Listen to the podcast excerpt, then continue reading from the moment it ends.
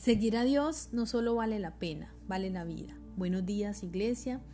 En esta mañana queremos compartir con ustedes una porción de la palabra y queremos que inicies haciéndote esta pregunta.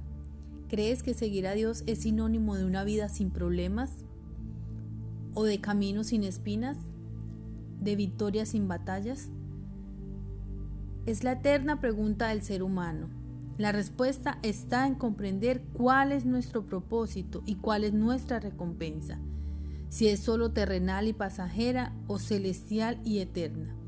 Cuando logramos comprender eso, nuestro actuar no está enfocado en qué puedo recibir o esperar de los demás, sino en cómo esos actos alimentan mi vida. El apóstol Pablo decía, mientras tengamos oportunidad, hagamos el bien a todos.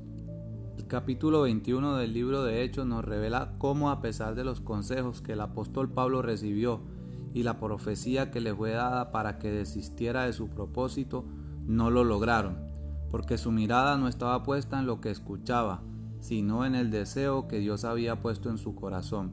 Él tenía la firme convicción de continuar cualquiera fueran las circunstancias.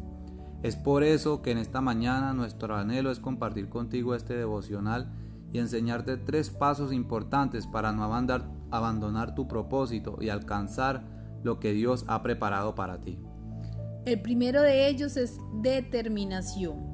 Pablo ya conocía lo que iba a pasar, conocía lo duro que podía ser enfrentar esa situación y aún así no tuvo miedo, dice la palabra en el versículo 26 que tomó consigo aquellos hombres y al día siguiente, habiéndose purificado con ellos, entró en el templo para anunciar el cumplimiento de los días de purificación. Increíble. ¿Será que alguno de nosotros tendrá esa determinación? Nos gusta ser usado por Dios, pero siempre y cuando todo salga bien, todo sea sencillo. Pero ¿qué pasará si Dios pone un propósito en tu corazón para realizar y de camino a Él sabes que puedes perder la libertad o incluso puedes perder la misma vida? ¿Estarías dispuesto igual a seguir, a continuar? ¿O le harías caso mejor a aquellas voces que con miedo te aconsejan no seguir? Determinación, perdón, confianza en Dios. Cuando cumples un llamado se levantan innumerables ataques contra ti, incluso de los que caminan en la misma dirección. Aunque Pablo era judío y enseñaba la palabra de Dios, no compartía algunas costumbres judías, razón por la cual los ancianos de Jerusalén expresaron su preocupación por la reputación de Pablo entre los, creyentes, judíos locales, celosos de la ley mosaica. Se les había informado que Pablo enseñaba a los conversos judíos que vivían en el extranjero a apostatar de Moisés, diciéndoles que no circunciden a sus hijos ni observen las costumbres.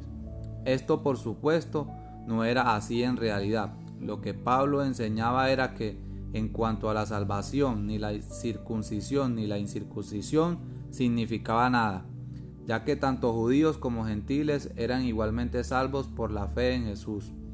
Esto no es lo mismo que alentar explícitamente a los judíos a menospreciar la ley y sus requisitos. Pablo tenía un propósito, y era llevar el Evangelio, llevar la palabra de Dios. Sin embargo, esta forma de enseñar la palabra llevó a que el pueblo arremetiera contra Pablo, culpándolo de enseñar a todos contra el pueblo, la ley y el lugar. Como si fuera poco, no solo lo culparon de estar llevando la palabra de forma incorrecta, sino que levantaron contra él una calumnia para alimentar el odio y el rencor de la gente. Decían que Pablo había profanado ese lugar ingresando griegos en el templo, donde solo podían entrar los judíos.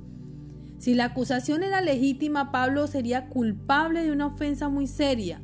En el muro que separaba el patio exterior del interior había carteles en griego y en latín que les advertían a los visitantes gentiles que no avanzaran más. De lo contrario, serían personalmente responsables de su muerte. Según la ley judía era un crimen punible de muerte que un incircunciso penetrara los atrios interiores del edificio sagrado. Habían visto a Pablo en la ciudad en compañía de Trófimo, de Efeso y suponían que Pablo lo había introducido en el templo, pero no había hecho tal cosa, y como Pablo era judío, no violaba la ley al entrar en el templo. Cuando estaban a punto de matar a Pablo, el comandante de la compañía fue avisado y salió inmediatamente. Cuando cumplimos los propósitos de Dios, Él nunca nos abandona, siempre busca la forma de ayudarnos y de sorprendernos.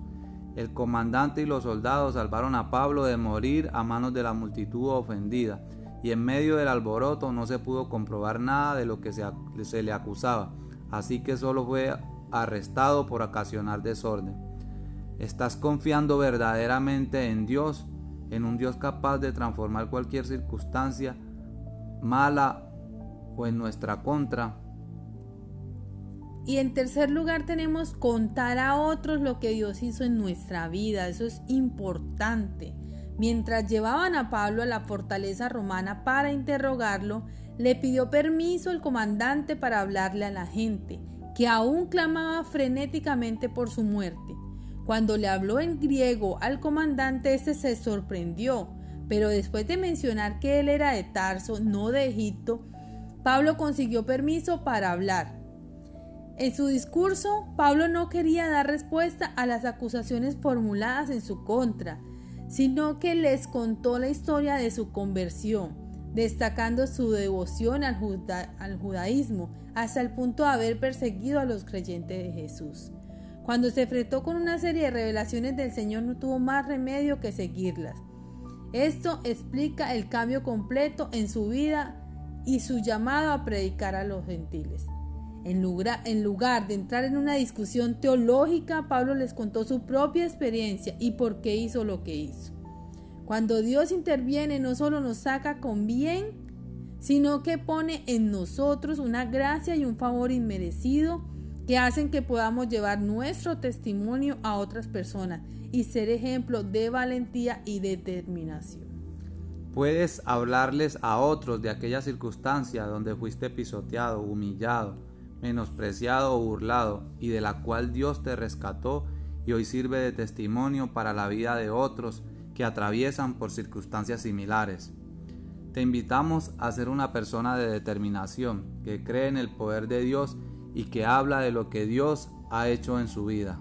Te deseamos un feliz día y te recordamos que Comunidad Cristiana de Fe Urabá es una iglesia de puertas abiertas para recibirte.